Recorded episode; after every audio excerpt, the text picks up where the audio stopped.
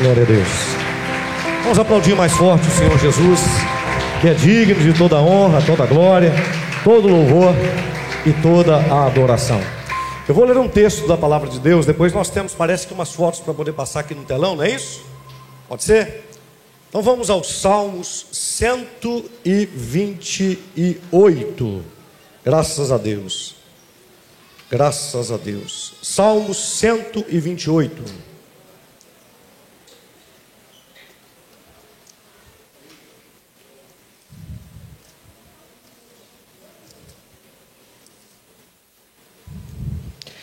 O texto vai aparecer para você aí também no telão. E diz assim: Bem-aventurado aquele que teme ao Senhor e anda nos seus caminhos, pois comerás do trabalho das tuas mãos, feliz serás e te irá bem. A tua mulher será como uma videira frutífera aos lados da sua casa, e os teus filhos como plantas de oliveira à roda da sua mesa. Eis que assim será abençoado o homem que teme ao Senhor. O Senhor te abençoará desde Sião, e tu verás o bem de Jerusalém em todos os dias da sua vida, e verás os filhos de teus filhos e a paz sobre Israel. Pai celestial, esta é tua santa palavra. O Senhor está aqui conosco nesta noite. Continue falando conosco, ministrando a nossa vida, porque nós dependemos de Ti e contamos contigo, em o nome de Jesus. Amém. Graças a Deus. Pode se sentar com a graça que vem de Deus. A Rafaela também. Rafaela, você vai celebrar noivado hoje? Vai, trouxe aliança? Pode ser no final, claro que sim. Trouxe? Ah, vai ser bênção então. Coisa linda, maravilha. Você que nos acompanha de casa, você que nos acompanha através da internet, boa noite para você também. Que Deus te abençoe. Que seja essa uma noite para você descontraída, de paz, de alegria e também de bênçãos de Deus para sua casa, para o seu lar. Talvez você está nos acompanhando de um, um hospital, talvez você está internado, talvez você está nos acompanhando, alguém foi te visitar numa penitenciária, ou talvez você está nos acompanhando em uma sarjeta, em um local difícil. Não importa onde você está. O mais importante é onde Deus quer que você esteja. Isso depende de você. O lugar físico, ele é o menos importante quando o seu coração está ligado em Deus. Eu creio que o Deus que está presente aqui, operando nesse lugar, também está visitando você aí, onde você nos ouve nesse momento, em o nome de Jesus. Uh, nós vamos passar as fotos, pode ser agora? Pode ser? Alguém me dá um ok aí? Ok? Você eu sei viver. É um prazer. Um casal feliz. Eu sei que poderemos ser. Basta só seguir os nossos corações. E eu sei que as mãos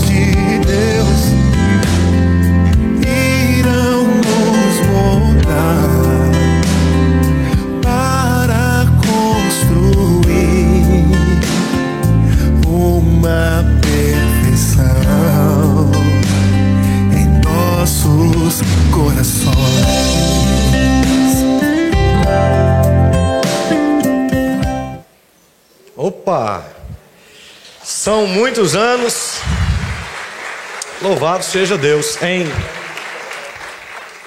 em poucos minutos. E ali naquelas fotos nós vimos gente que já partiu, já está com o Senhor.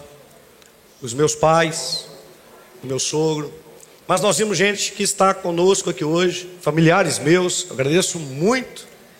Me honra muito a presença de vocês. O, o, o Carlos mais o Wilson, falando o nome do, do, dos homens, né?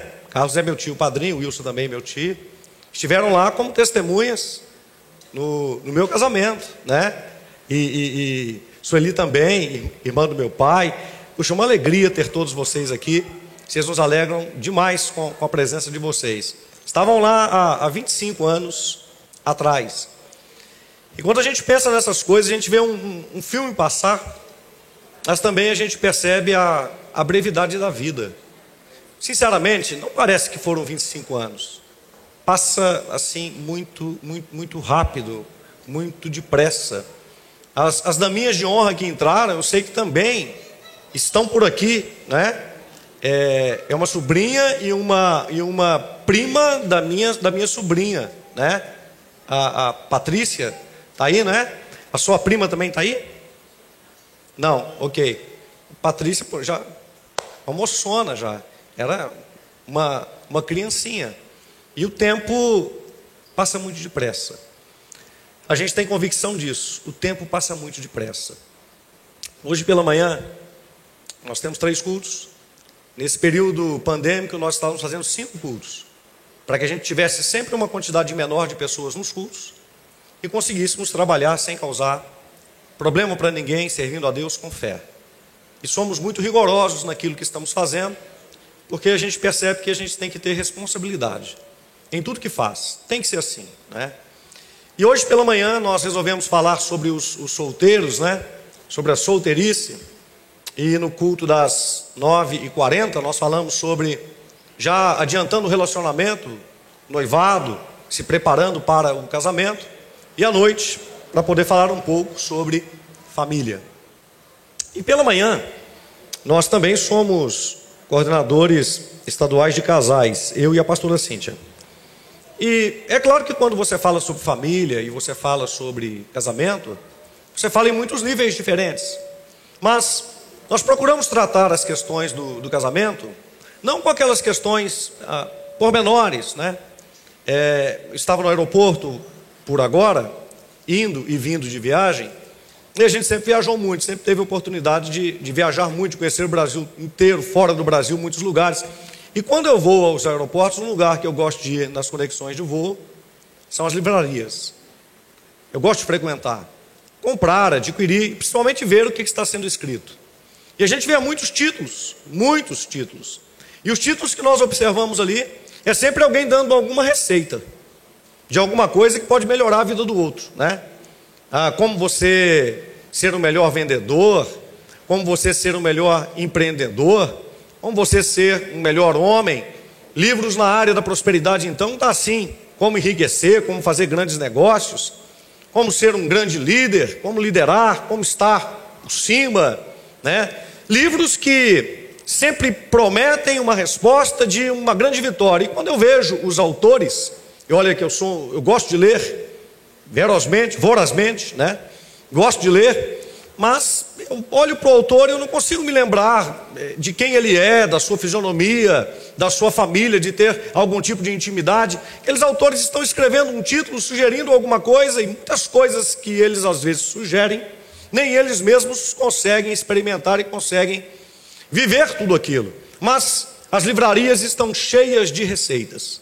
Mas eu conheço um livro, um livro, escrito por mais de 40 homens, mas inspirado em um período de 1600 anos, mas inspirado pelo único Deus Todo-Poderoso e que tem o poder de transformar e mudar a vida de qualquer um que crer nele e que o conhecer através do texto deste livro. Eu dizia pela manhã que a fé, ela está longe de ser apenas algo espiritualista, longe. Há muito tempo atrás, vem se tentado frisar uma, uma temática de que ser crente é ser burro, idiota, incauto, não conhecedor das coisas. Mas quando a gente para para poder estudar esse livro e ver o que está escrito nele, a gente aprende que toda a ciência que nós temos, e quando eu digo ciência, eu quero colocar aí dentro a física, a astronomia, até mesmo a física quântica, que é uma ciência extremamente nova comparado com todo o cunho científico que se tem hoje e que se diz cunhar de grande conhecimento e de como é que as coisas são. Mas na verdade, se você estudar ciência de forma séria e conversar com os cientistas mais sérios do mundo, eles vão dizer para você que eles não sabem descrever a origem do universo e nem tampouco a origem do homem. Meus irmãos, eu sinto dizer isso e por outro lado, eu sinto uma grande alegria também em dizer isso. Você que está estudando, que está fazendo uma universidade, um doutorado, sei lá, um PhD, você que está se especializando numa área bem. Tá. Você vai estudar, estudar, estudar e você vai perceber que a ciência, o conhecimento desse mundo, não tem nada para explicar para você a respeito de como as coisas surgiram. Ora, quando a palavra de Deus no Gênesis vai dizer assim: E disse Deus, haja luz, e houve luz. E disse Deus, haja separação entre a luz e as trevas. E Deus fez a separação do astro maior, do sol, o criou para iluminar o dia, e a lua para iluminar a noite.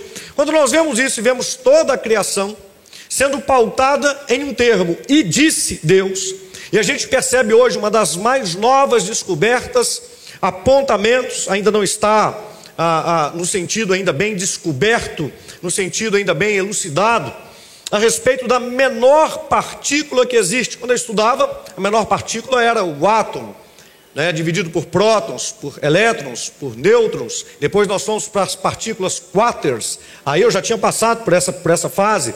Agora já existem outras subdivisões de partículas menores ainda. E agora descobriram outras subdivisões menores ainda. E estão falando sobre a partícula de Deus, a ciência.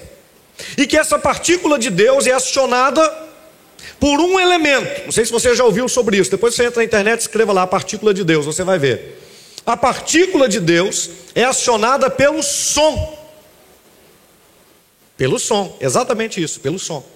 E os cientistas mais famosos estão ponderando isso, que tudo aconteceu por uma participação sonora.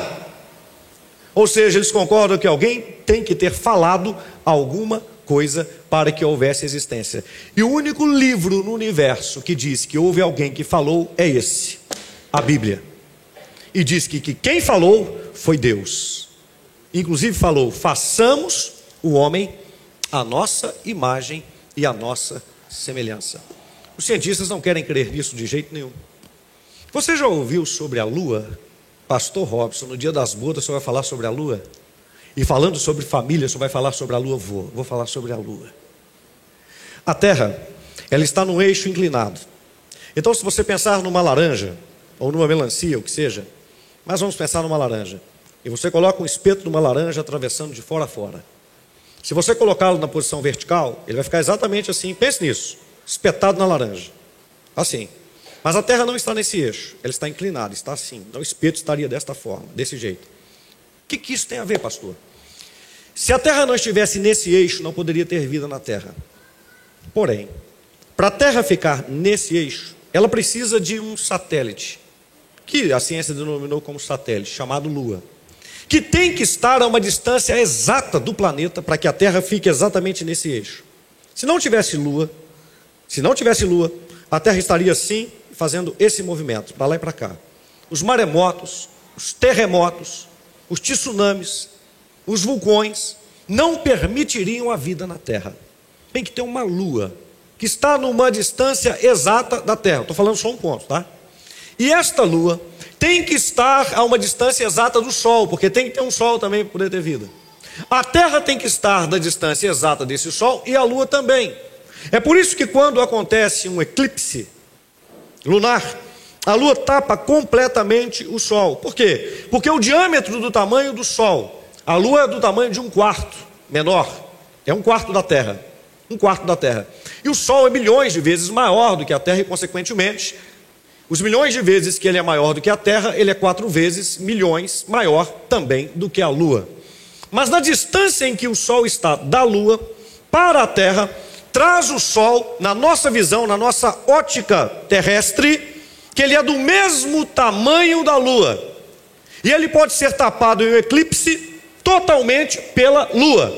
E essas fases da Lua mantêm muitas coisas funcionando aqui nesta Terra.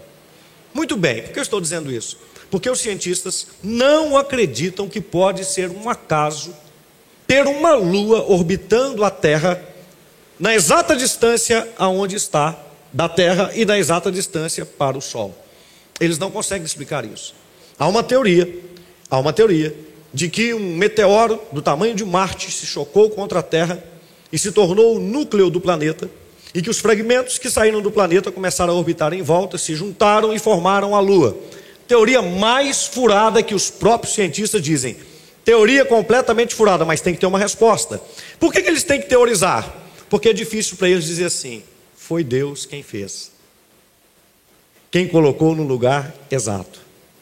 Eles sabem que existe uma mente criadora. Para não admitir isso, os teóricos vêm e dizem assim: ó, ah, foram os extraterrestres. Inclusive dizem que a Lua é uma nave espacial, oca, e que os extraterrestres estão lá dentro olhando para nós aqui. Para eles é mais fácil acreditar nisso do que acreditar neste livro, nesta palavra. Eu quero te dizer que a fé está longe de ser espiritualista. A fé é científica, é matemática, é palpável. E Jesus, quando esteve aqui, ele evidenciou a fé.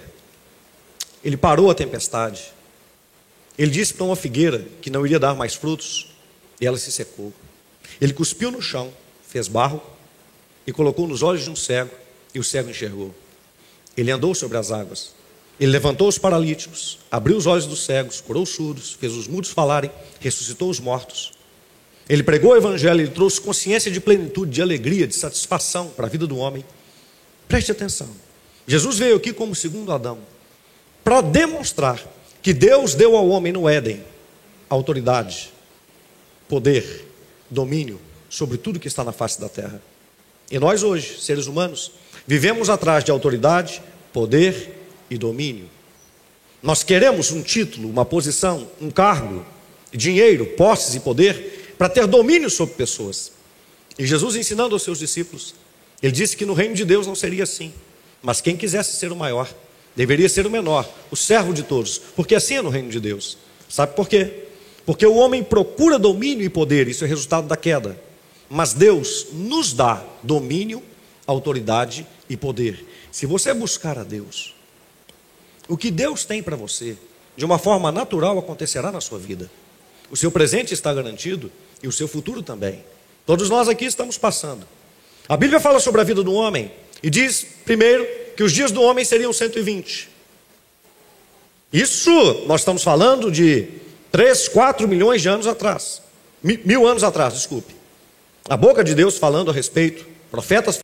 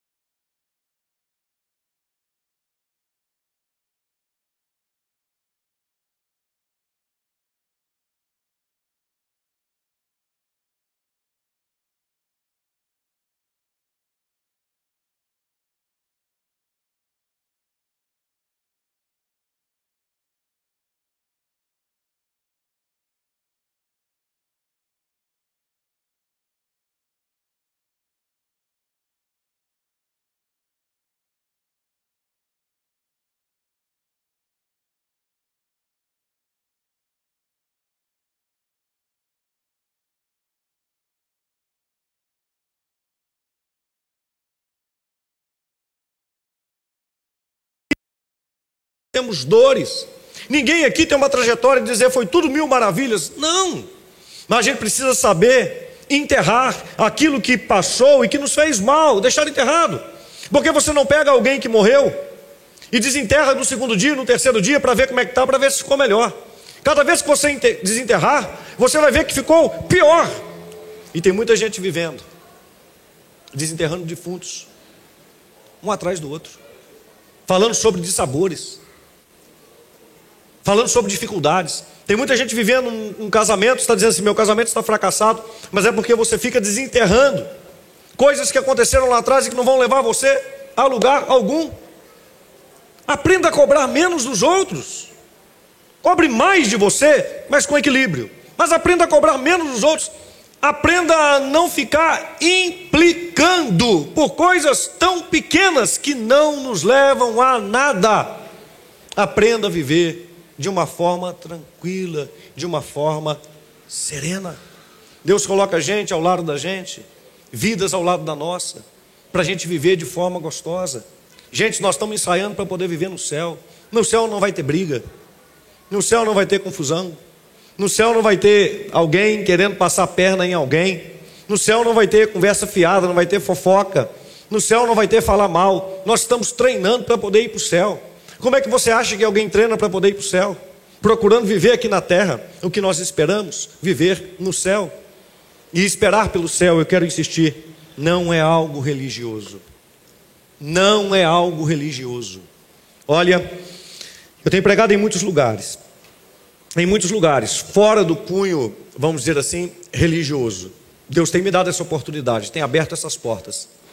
E onde eu vou, eu falo sobre essa grandeza de Deus, que não tem nada a ver com uma fé espiritualista. Se tivesse, já seria suficiente. Se essa Bíblia falasse de uma salvação apenas para a vida eterna, dissesse que Jesus veio morrer por mim, mas que Ele não vai me curar, que Ele não vai me dar alegria, que Ele não vai me dar paz, que eu não terei prosperidade, enfim, que Ele não me daria nada aqui nesta terra, mas que eu só teria a garantia da vida eterna, ainda assim seria inteligente eu segui-lo. Mas a despeito disso tudo, esta palavra me diz que este Jesus maravilhoso, ele abriu a porta da eternidade para mim, mas ele me deu uma vida consciente aqui. Uma vida que eu não vou encontrar em lugar algum. As respostas que nós encontramos na Bíblia Sagrada não se encontra em lugar algum. Ser crente é, sobretudo, ser inteligente. Inteligente. Não é dizer assim, eu vou tentar para ver se é, porque os indícios aqui, eles não beiram. Se a gente pudesse ultrapassar 100%, eles ultrapassariam. Eles são reais. Você não encontra resposta para as questões da vida em lugar algum, só neste livro.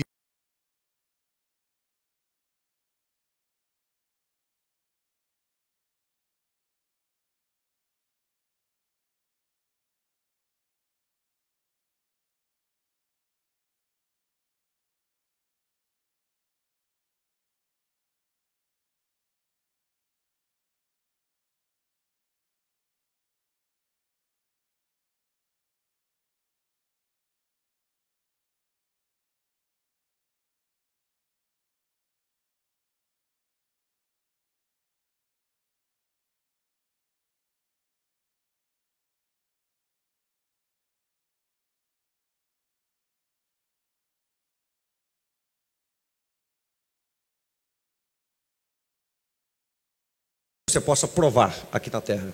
E não tem ninguém aqui nessa terra, nenhuma cultura, nenhuma religião, nenhum ensinamento, que possa te oferecer algo tão simples, mas ao mesmo tempo tão complexo.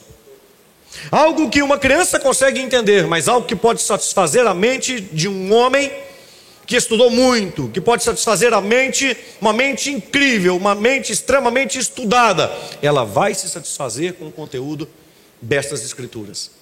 Os homens gastam milhões para fazerem descobertas e as publicar nas suas revistas de descobertas científicas e etc, etc.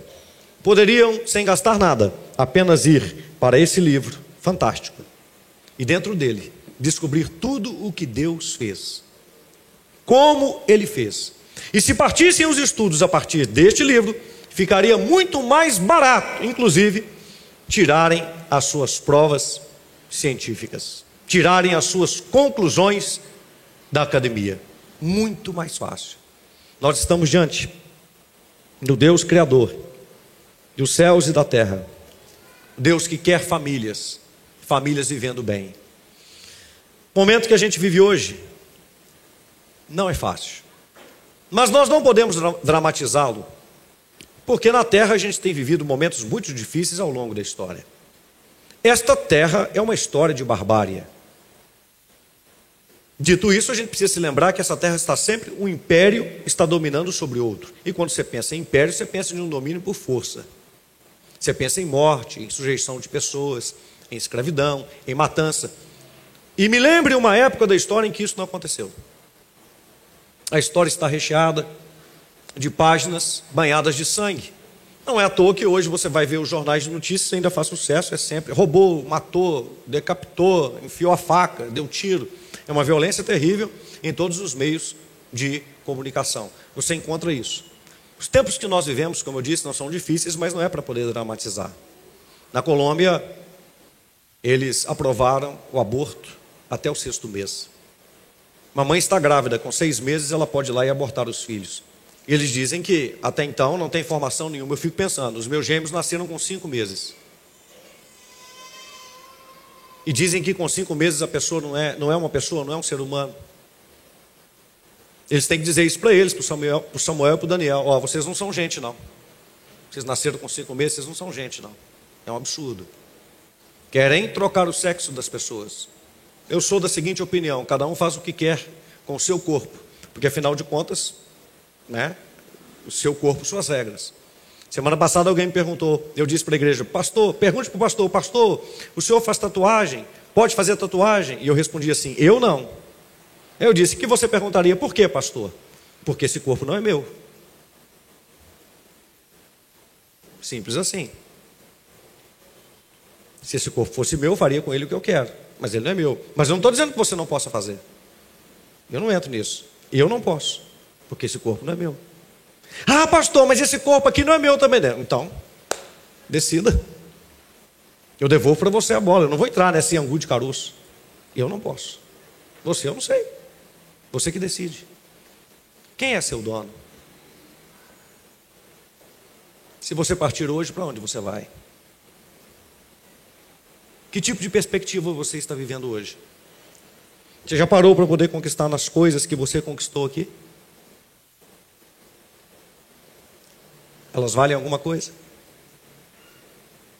Você sabia que a maioria das pessoas que vencem na vida, quando eu estou dizendo vencer no sentido de adquirir bens, ou eles vão deixar esses bens para os seus filhos desfrutarem, geralmente os filhos que desfrutam gastam tudo.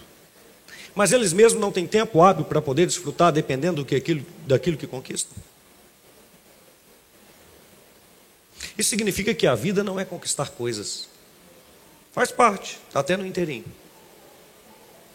Mas é muito mais do que isso. É desfrutar de quem a gente tem do lado. Desfrutar. Se alegrar. Brincar. Sorrir. Descontrair. Isso dentro da casa da gente, quem é casado com a esposa da gente. Eu sei que é esposa com seu marido. Vocês ainda descontraem. Você ainda dá aquele beliscão santo nela? Não é para machucar, senão vai falar que o pastor está pregando, está saindo na internet ainda ensinando a bater nos outros. Não, não é disso que eu estou falando. Você ainda dá aquela coceira ou aquela fungada no cangote dela? Ai, pastor, agora já quero. Que isso? Você pode dar com 60, 70, até 80 e quem sabe 90. Você está vivo ainda. Você ainda brinca com esse maridão seu? Sorri. Já está pensando em outra coisa, né? Pera aí. Mas também, viu? Não está morto. E a gente funciona até o restante da vida, viu? Foi feito para funcionar. E hoje tem tecnologia. Vamos usar a ciência também para isso daí. Se não funcionar, tem tecnologia azul. Tem uma que é esverdeada. Ó, irmãos, até agora eu nunca precisei, não. Mas só sabe, pastor, a gente tem que saber. Ó, se precisar. Tem a tecnologia para o homem, tem a tecnologia para a mulher.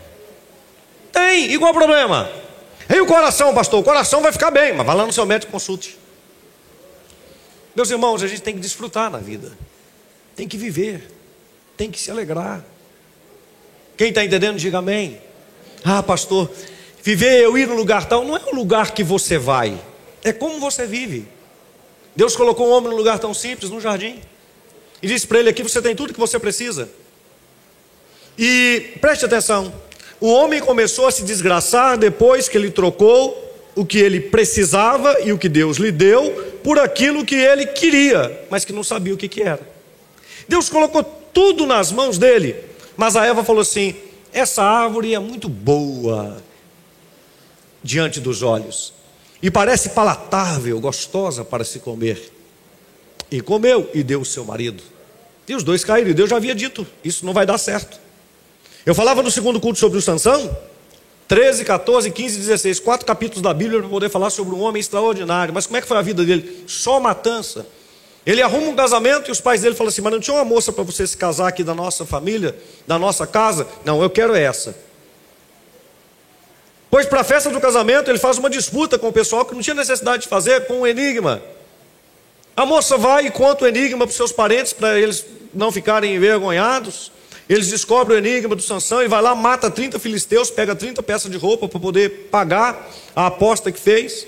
Depois de alguns dias ele volta com um cabrito para dizer assim: vou resgatar minha mulher. O pai diz assim: não, essa daqui não. Não, mas o que, que você fez com a minha esposa? Dei ela para o companheiro seu que estava contigo, mas eu tenho uma filha mais nova aqui, para poder te entregar. Ele fica casado um dia. Depois ele desce para o Vale de Soré, que vai numa casa de prostituição toma uma mulher e o pessoal fala: Sansão está aí, vamos dar um jeito de armar contra ele. Uma confusão, aí ele mata gente adoidado. Ele vê uma mulher chamada Dalila, também dos filisteus, se apaixona por ela, arruma uma confusão, ela tira dele o segredo, os cabelos dele são cortados, ele perde a força. E quando a Bíblia fala sobre a sua queda, a gente vai observar no texto, ele dizendo: Eu vi essa mulher, e eu gostei dela, eu me encantei por ela. Os meus olhos me levaram a isso. Ele morre cego. Há uma diferença muito grande entre aquilo que você precisa e entre aquilo que você quer. Deus nos dá tudo o que nós precisamos, o que nós queremos, a gente tem que tomar o maior cuidado. O jeito está lá casado, ele vê duas de 15 e fala: pô, isso aí está na moda aí agora. Vai lá e desgraça a sua vida, arrebenta com a sua vida. Para que vai fazer isso? E por que, que essas coisas acontecem? Nós estamos sendo provados o tempo inteiro. A gente tem que saber que tipo de decisão que nós vamos tomar. Você decidiu estar casado? Mantenha o seu casamento. Ele vai mudar à medida dos anos. E essa mudança não é para pior, ela tem fases. Ela é para melhor. Saiba viver a mudança dos anos. A gente tem o tempo dos cabelos brancos, esse aí eu não enfrentei. Eu não passei por essa fase dos cabelos brancos.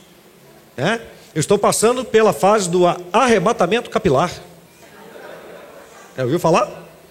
Sendo arrebatado a prestação. Né? Pois é. Mas a gente tem fases na vida. E todas as fases são especiais. Todas as fases são maravilhosas. A gente precisa saber viver. Tem a fase do nosso menino pequeno, a gente fala, ah, aquela fase ela foi maravilhosa. Você vai ver, o tempo vai passar e você vai se lembrar de várias fases na sua vida que foram tão maravilhosas e que foram tão bonitas. Mas você sabe aproveitar essas fases? Ou você vive reclamando? Ah, eu estou com uma dor aqui, eu estou com uma dor acolá. Ah, meu Deus, isso vai acontecer com todo mundo. Mas se você focar em Deus, na palavra de Deus, não é que você vai passar por luta, vai passar. Mas isso vai ser muito, muito amenizado. Muito amenizado. Irmãos, esse mundo está perdido. As pessoas não sabem o que fazer. Ele está mais dividido do que nunca. Esse mundo está sendo preparado para a vinda do anticristo, e anticristo é algo simples, é alguém que é contra Deus, só isso. Contra os princípios, os valores, os padrões, a moral, a ética, a palavra, tudo que é Deus. Tudo que é de Deus faz bem para a gente, faz bem para essa terra, para os animais, para as plantas, para a vegetação, para os rios, para os mares, para tudo. O anticristo é contra Deus, ele vai aparecer fisicamente, mas ele já está desde que o homem caiu. Ele já está se manifestando. E qual que é a função dele? Por que, que vai haver uma marca que é dita que será na testa e na mão, e as pessoas às vezes ficam conjecturando, ó, oh, Apocalipse, quem é que fala sobre isso? A gente tem que simplificar as coisas. É muito simples. É muito simples. Não é simplesmente algo literal. Um dia será. Mas é algo que vai acontecendo de forma gradual. Por quê? As mãos na Bíblia sempre falam de atitude, conduta, e a mente sempre fala daquilo que nós pensamos. Se você quer mudar a atitude de alguém que ela faça, tem que mudar o jeito que ela pensa. Por que, que a marca é na testa ou na mão? Porque o inimigo quer mudar o jeito de você pensar, para você começar a agir de uma maneira que é contrária a Deus. Por isso querem casar homem com homem, mulher com mulher, querem fazer o trisal, querem promover a mudança de sexo para quem quiser. Meu corpo, minhas regras, a mulher faz o que quiser com o corpo, aborta quando quiser. Sei lá, o sujeito cisma e fala assim: eu nasci, mas eu me sinto um cavalo. Bem, tem homem vivendo como se fosse cachorro. Estou dizendo para você, só você pesquisar. Tem homem vivendo como se fosse gato. Tem um sujeito, no Japão, que comprou uma roupa de cachorro. E ele se veste na roupa de cachorro e ele fica andando como um cachorro, porque ele fala assim: Eu nasci no corpo errado, eu sou um cachorro.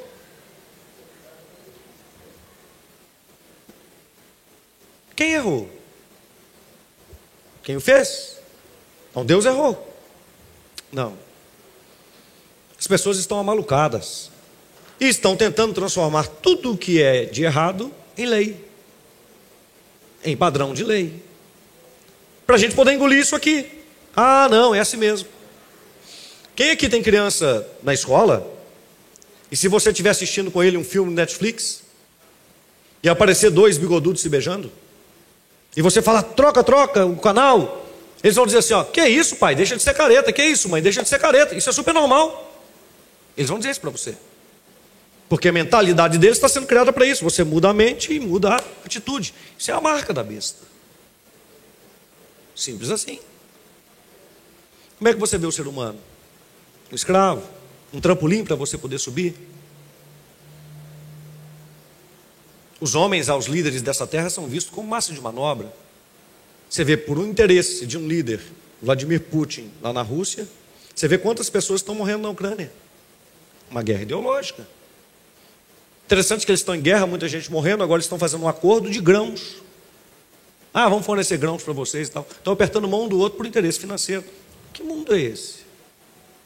Os déspotas que passaram por aqui ao longo da história mataram por causa disso. Jesus foi julgado num julgamento completamente esdrúxulo. Idiota. Por quê? Porque ele entrou no templo, isso foi o cume. Expulsou os vendedores e os mercadores de lá, os que vendiam, e viam interesse no templo. Quando a gente para poder pensar no tempo naquela época, é a, única, é a única vez em Israel que haviam dois sacerdotes, um de direito e um de acerto político, Anás e Caifás. Anás era o sumo sacerdote de linhagem aceito pelo povo. Caifás, o sumo sacerdote que tinha um bom trato político com o sistema romano. Quando Jesus entra no templo e diz que aquilo tudo está errado, ele mexe na condição financeira do templo. Ele só precisa matar esse homem, vai acabar com o que nós estamos fazendo aqui. Tem que morrer. Pouco tempo depois ele vai ser levado à crucificação num julgamento arranjado. E o mundo é assim, gente. Cruel, violento. Não tem nada para poder nos oferecer. Compreende? A sua fé não é religiosa. Você não tem que frequentar e nem pode frequentar a igreja por uma questão religiosa.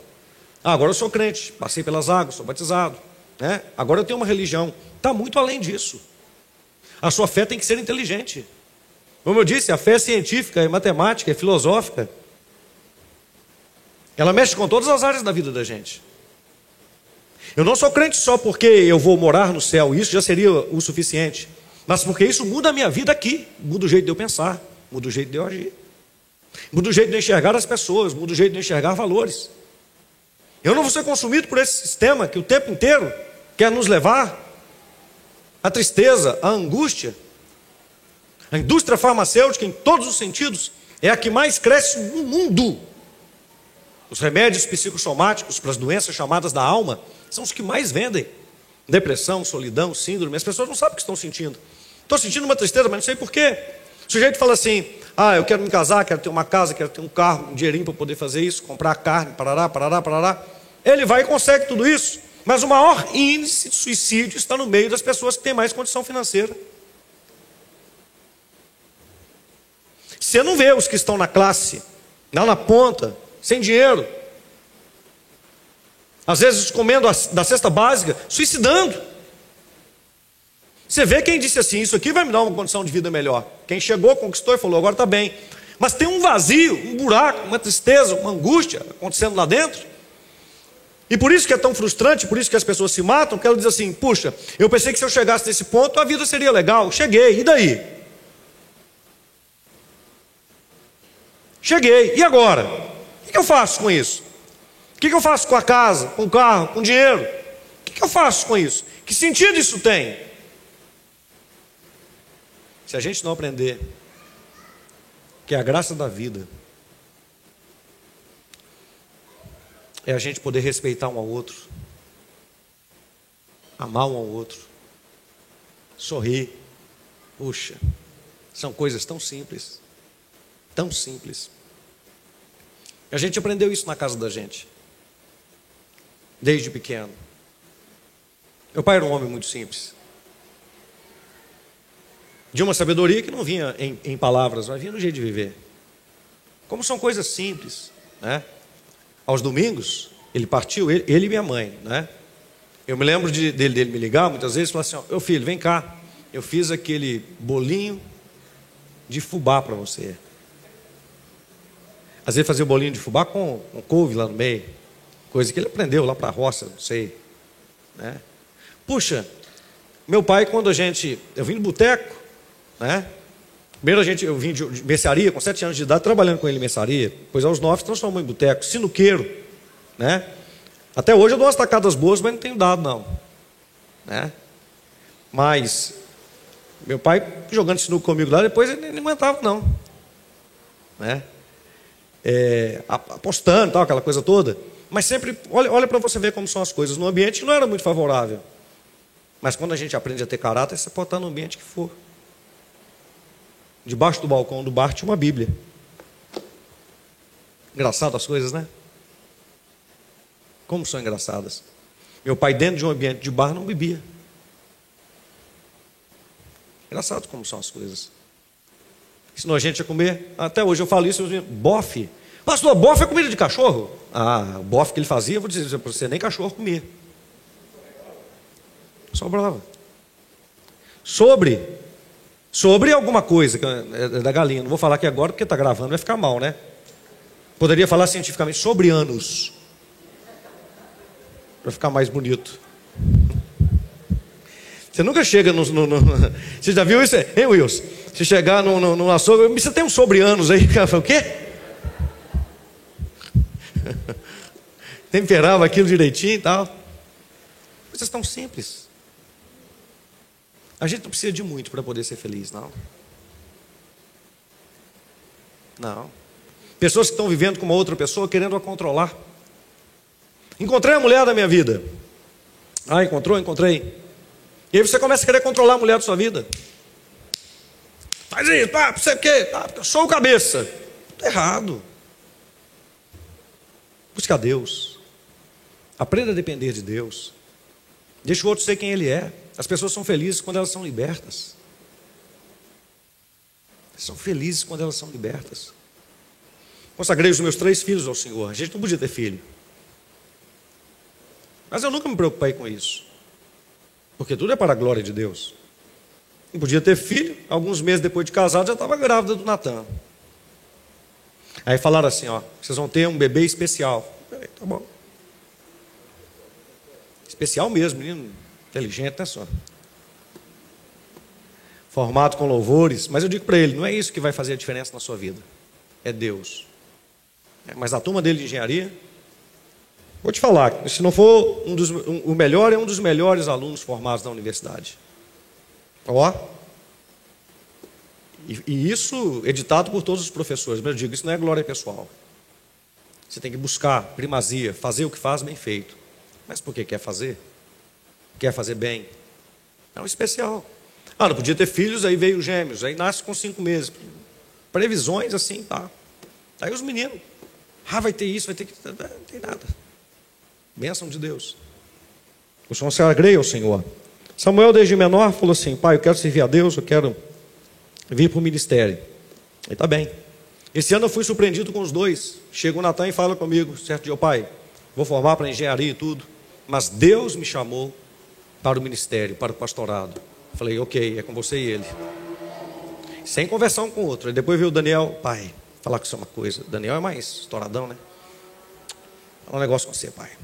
Como é que eu faço? Hein? Deus me chamou para o ministério. Eu falei, ó, é com você e ele, não tem nada a ver com isso. E não vou facilitar a vida de ninguém, meu jeito de ser. Quem me conhece sabe. Nem para os seus filhos, pastor? Não, porque eu vou procurar fazer o melhor para todo mundo que eu puder. Fazer o melhor por eles, mas como faço para qualquer um. Não tem isso. Porque chamado não é uma coisa que a gente faz para a gente, não é um segmento que a gente dá. Não. É para poder servir a Deus. Deixe as pessoas ser quem elas são. Liberte as pessoas. Jesus fez isso. Respeite. Forma de se libertar as pessoas é respeitá-las. Respeite a sua mulher, seu marido, seus filhos. Respeite seus pais. Se alegre com as coisas simples. Coma pizza, mas coma pipoca também. Coma mussarela de búfalo, mas coma aquele queijinho branquinho, feito na roça, baratinho, comprado ali, também. Aprenda a viver. Aprenda a não necessitar de toda essa sofisticação que é colocada por aí, mas ter domínio, estar sobre todas essas coisas. Se a gente seguir o que está nesse livro, essa vida breve que a gente vive, vai ser cheia de luta, viu? Vem com essa historinha desse evangelho, da teologia da prosperidade. Tudo mil maravilhas, iate, aviões, helicópteros, não tem nada contra. Mas não vive esse evangelho sensacionalista e sensa ah, sensações, não. Viva o evangelho da Bíblia. Onde você não é dominado por nada, mas entendeu que Deus te chamou, fala comigo, autoridade, poder e domínio. Diga, isso ninguém conquista. Isso é dado por Deus. Diga, é Deus quem dá o homem. Mas diga assim comigo: Mas Deus dá isso ao homem que o busca. Porque antes que Deus desse autoridade, poder e domínio para o homem, Deus deu ao homem Ele mesmo, Deus, a sua presença. Viu? A primeira coisa que Deus deu para o homem foi Ele, a presença dele. Depois Deus deu autoridade, poder, domínio, aí veio responsabilidade, trabalho para poder governar a terra inteira. Só depois disso tudo, Deus deu uma mulher para ele aprender a partilhar a vida. A ordem das coisas é assim. Se a gente for desse jeito, vai ser muito bom de viver, em nome de Jesus. Eu quero agradecer a vocês por estarem aqui conosco, celebrando esses 25 anos de casados. Agradecer aos familiares, todos os que estão aqui, tios, tias, é, é, sobrinhos, sobrinhas, ah, irmãos, é, etc. Todos os nossos familiares, a igreja por isso que eu estou celebrando com vocês aqui no culto à noite. Fiz questão de fazer isso. E fiz questão de, de alguma forma, fazer representar todos os departamentos. A, a Julinha entrando, né, trazendo aliança, representando as, as nossas crianças e tal, os, os, os, pequeninos. Os casais pastorais aqui nas suas diversas fases e lideranças da igreja. Cada um deles representando uma, uma, uma, uma faceta da igreja, gente que faz parte da história da gente. Celebrar com vocês esse tempo de alegria e trazer para vocês nesses 25 anos esta esta reflexão. Não é sobre eu e Cíntia, não é sobre a nossa vida, é sobre Deus, sobre Jesus, sobre o evangelho, é sobre viver bem, é sobre saber viver, é sobre experimentar uma vida que vale a pena. É isso que eu queria que ficasse gravado no coração da gente nesses nessa celebração de, de 25 anos. É a espontaneidade da gente andar com Deus, servir a Deus, viver para Deus. E depois que essa vida breve passar, a gente poder celebrar muita coisa boa no céu. Eu espero estar com você lá em nome de Jesus. Eu espero a gente viver junto lá. E junto lá, a gente se encontrar com todas as pessoas que passaram conosco aqui por essa breve vida, se encontrar com eles, abraçá-los, todo mundo junto. A gente fazer um churrasco. Pastor, vai ter churrasco no céu? Ah, para o céu eu não sei, para mim vai. Ah, por quê, pastor? Eu creio. O senhor não pode falar isso, não. Só de você ler Gênesis 1 e 2, você vai ver que pode. Porque lá em Gênesis 1 e 2, a Bíblia diz, lá no Éden, que Deus deu todos os animais para o homem comer, inclusive o porco, que depois Deus vai proibir, né? Porque aí tem toda uma condição e tal, e tal, não quero entrar nesse mérito, mas os animais que têm as unhas rachadas ao meio, é por uma questão é, é, é, de saúde, tá certo? Mas lá no Éden não, foi dar tudo para o homem poder comer. E a carne de porco é uma delícia. Eu comeria mais se não me fizesse, para mim ela é bem inflamatória. Mas não tem nada como um torresmo. Ainda como uma mandioca. Meu Deus, aquele torresmo carnudo. Meu Deus, uma feijoada com rabinho de porco. É uma delícia aquilo dali. O tocinho, a gordura, aquilo é uma delícia. Então, se você não gostar dessas coisas e não quiser, não tem problema. Mas para o céu aonde eu vou e o Senhor vai estar, ah, irmãos, tem que ter churrasco, feijoada. Ah, vai ter que ter. Sem restrição. Oi? Tropeiro, já pensou? Já pensou? Deus fez tudo, ele disse assim: ó, tudo que eu fiz, sexto dia da criação, né? Ele falou assim: é tudo muito bom, é tudo muito bom. Olha, queridos, nós estamos todos passando, eu espero que você passe bem. Em nome de Jesus. E que quando a gente passar, seja só uma passagem. E os que forem primeiro, esperem os que vão depois, para juntos a gente fazer uma linda festa na glória. Mas para viver lá, com Ele, precisa querer viver com Ele aqui, agora. Precisa obedecer essa palavra agora. Ah, eu quero ir para lá com ele, mas você vai gostar das coisas que ele gosta? Então você tem que viver isso aqui agora.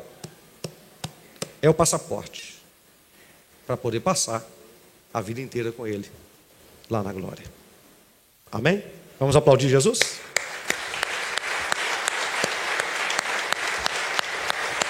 Graças a Deus. Graças a Deus. Nós já estamos encerrando. Quarta-feira nós, nós temos culto também sendo transmitido na sua casa. Se você quiser mandar os links dos nossos cultos, você pode entrar no canal do YouTube Quadrangular Glória. Você vai ver cultos lá como um programa de televisão. Viu? Uma qualidade muito boa. Vai chegar na sua casa, isso tudo que nós estamos falando aqui hoje, está tudo lá no YouTube. Se você entrar lá nas bodas, você vai ver tudo que nós falamos, tudo que aconteceu aqui, numa qualidade de TV. Você pode assistir no canal da sua casa. Você tem mais de 200 pregações lá. De tudo quanto é tipo. Para você mandar, tem pessoas que nos escutam, ah, que eu sei de países da, da Inglaterra, ah, da Espanha, ah, de Portugal, tem gente na Europa, nos escutando e sendo abençoados. A palavra de Deus é para isso. A gente não faz isso por fama. Então, se você entrar lá no YouTube, Quadrangular Glória, você vai ver muita coisa boa que pode edificar a sua vida e pode enviar o link, dizer assim: ó, escute aí, veja aí, né? Tem pregação sobre tudo quanto é tipo de coisa que você puder imaginar. Você vai descobrir muita coisa que pode abençoar a sua vida e pode abençoar a vida de muita gente. Então, quarta-feira nós estamos aqui às 8 horas da noite, na corrente das sete orações, presencialmente, pela internet. No domingo, às 8 da manhã, às 9h40 da manhã e às 6 horas da tarde. Quero convidar a você que pode estar, se você tem um acesso bom para poder estar aqui, comece a frequentar, comece a vir nos cultos. É uma oportunidade que Deus abre para você. Comece aos domingos, você tem três horários. Ah, mas domingo é complicado, vem oito da manhã. Oito da manhã é muito cedo, vem nove e quarenta.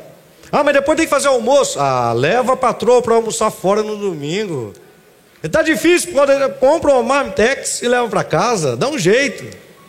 Ou você pode, depois que passou o domingão inteiro, às 18 horas, vir para cá presencialmente para a gente celebrar juntos na presença de Deus. Domingo que vem é ceia do fortalecimento e dia de nós falarmos sobre o projeto de vida vai ser um tempo muito especial. Amém? E, enfim, eu quero pedir você muita prudência, oração, trabalho pelas eleições em 2 de outubro. O nosso país está passando por um momento chato, eu chego a dizer delicado, complicado. E um momento assim, aonde está sendo colocado muito à vista o que, que cada um quer. Né? A gente tem que respeitar o direito dos outros. Mas eu quero dizer que nós vivemos num país que tem ideias completamente antagonistas, diferentes. E a gente, eu percebo um lado que é completamente ao contrário daquilo que eu penso. Tem um lado que quer tudo que eu não quero. Pastor Robson, cuidado, está indo para a internet, podem mandar te prender. Olha, eu sou pregador do Evangelho, eu sei até onde eu posso ir. E eu sei que esse pessoal é doido, eles fazem coisas aí que são do arco da velha, eles estão mandando prender a torta e a direita. Mas, sinceramente, eu não faço isso para poder desafiar ninguém, eu não tenho medo, não. Porque se eu for ser pregador, poder ter medo de pregar, então é preferível parar com isso. Parar de pregar. A gente não pode ter medo, não, né? Mas tem um lado aí que está querendo tornar legalizado, casar os bigodudos. Casar mulher com mulher, cada um faz o que quer com a sua vida. Mas não queira fazer todo mundo engolir isso. Quer fazer com que os nossos filhos na escola usem o mesmo banheiro, menina e menino no mesmo banheiro. Quer fazer com que os nossos meninos na escola não tenham a sua sexualidade definida. Chegou, não, não, você não é menino e nem menina, isso você vai escolher depois. Ora, o que, que é então?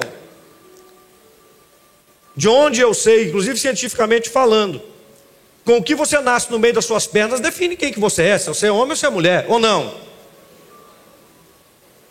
Ora, estou falando de forma escrachada aqui, né? Então, irmãos, hoje as coisas estão muito definidas. Tem dois lados muito bem definidos. Um quer as coisas desse jeito todo doido. O outro quer as coisas de maneira conservadora. Isso é chamado de forma conservadora. Para mim, é isso de maneira inteligente.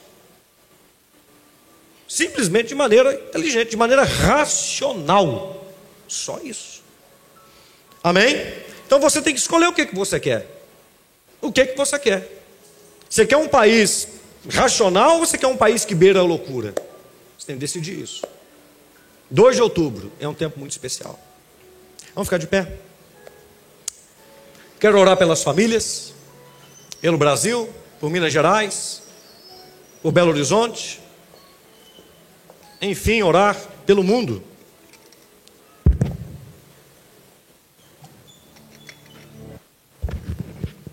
Junto com você.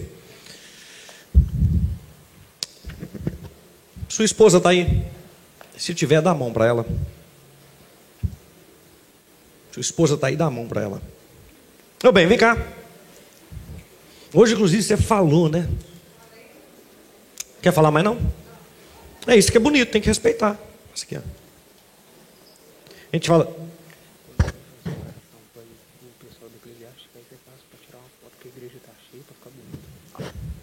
É...